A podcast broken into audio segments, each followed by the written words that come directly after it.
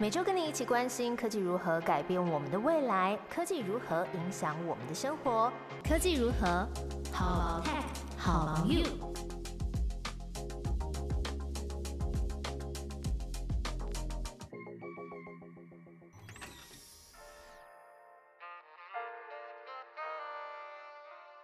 Hello，大家好，我是 Momo。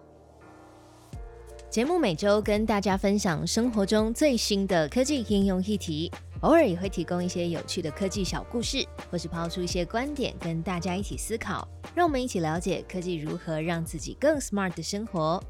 今天要聊特斯拉的电动皮卡终于开放了台湾的官网预订，还有电动车缺电池应该要怎么办呢？嘿，大家记得前几集我们不是有聊到美国 Super Bowl 超级杯的广告趋势吗？那时候有分享几个有趣的电动车广告给大家，像是 B N W 啊、Kia、通用汽车，他们都花大钱买这个超级杯的广告时段来行销。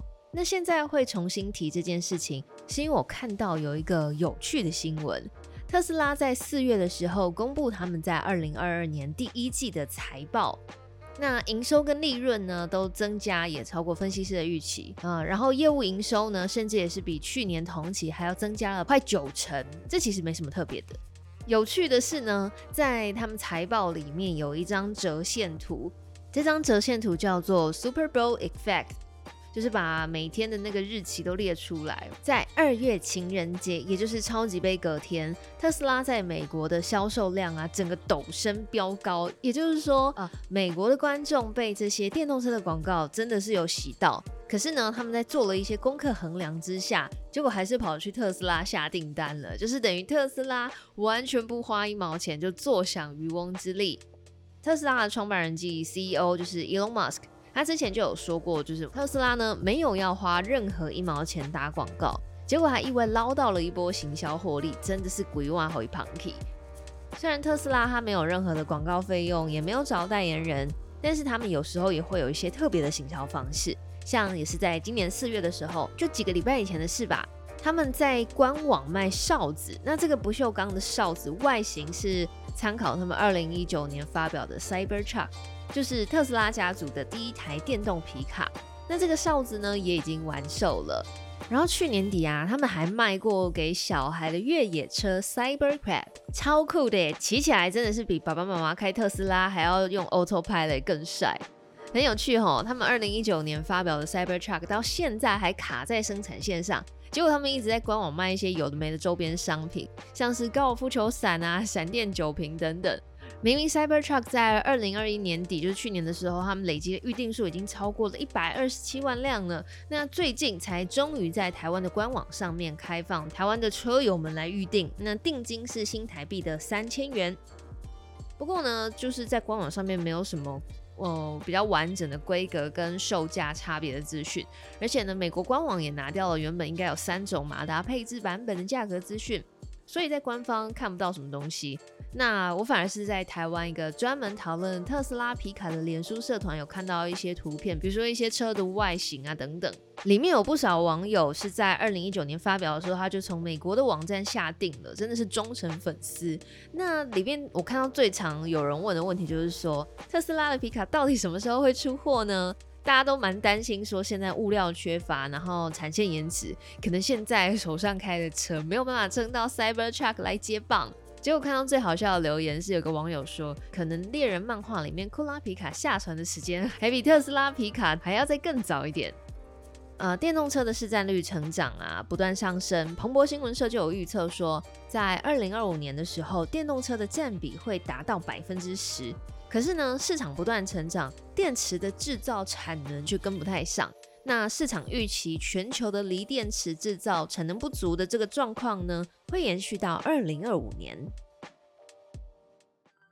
你有想过二零二五年的世界会变成什么样子吗？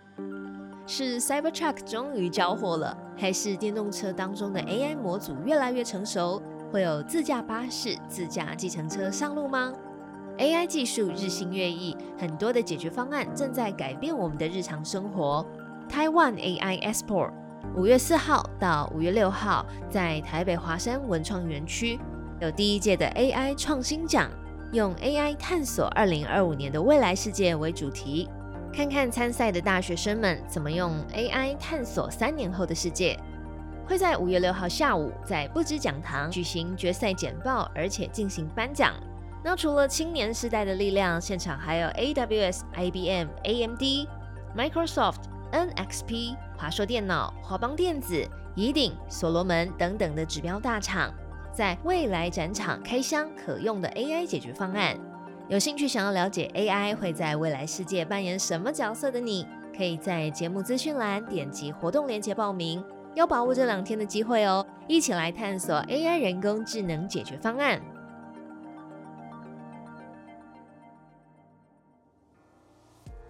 其实三年后的世界真的很难想象，光是在二零一九年发生新冠肺炎。二零二二年有乌克兰跟俄罗斯的军事冲突，这些都大大了改变了这个世界。那么，尤其俄罗斯入侵乌克兰，战争时间不断拉长，电池的这个核心材料也涨价了。尤其像原料啊，有些碳酸锂、钴啊、镍这些都供应吃紧，更不用说是电动车的电池，简直是供不应求。那也因为电动车正在快速的发展，全球有陆续二十个国家都宣布了要接下来禁止贩售燃油车的时程表。那么也就是说，未来啊，可能是在挪威或是日本等等的国家，他们都会主推电动车，可见电动车的电池需求也会跟着上涨。加上呢，最近有越来越多的国家都意识到，掌握这个电池原料锂矿的命脉，就等于是拥有一座稳定的小金库哦。像是中国啊、欧洲、加拿大、日本这些国家，都积极的推动电池的锂材料矿源要自己留着用，作为内部工业的运用。所以说呢，这个锂矿大涨价、大缺货的情形，应该会持续到二零二五年，都还是一个大问题。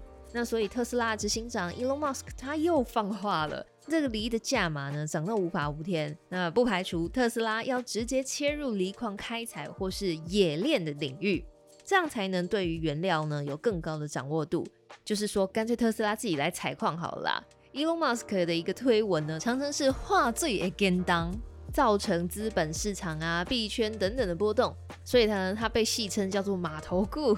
那它的回应呢，更是显示这个锂材料对于电动车电池的重要性了。不过最近呢，还有个新的趋势，就是用地热的盐水来提炼锂矿。美国呢，有采矿业者发现，就是用地热的热气，这个蒸汽被蒸发之后，那它留存的液体呢是地热盐水。那把盐水进行离子交换的话，可以提炼出锂矿哦。如果这个技术提炼出来的锂矿是有效的，而且这也符合成本效益的话，那就有可能可以让有地热资源的国家来好好的利用。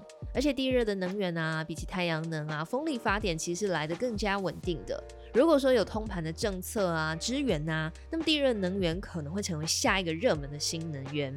而且它还牵动着未来的电动车产业，搞不好码头过它之后又会发推文说特斯拉要接下来就是会投资地热，你等着看。OK，今天这集就分享到这边。如果你想要再了解更多的锂电池还有地热的分析，可以上 TechOrange 网站，有更仔细的分析文章。科技如何？每个礼拜跟你一起了解科技如何改变我们的未来，科技如何影响我们的生活。How about tech? How about you?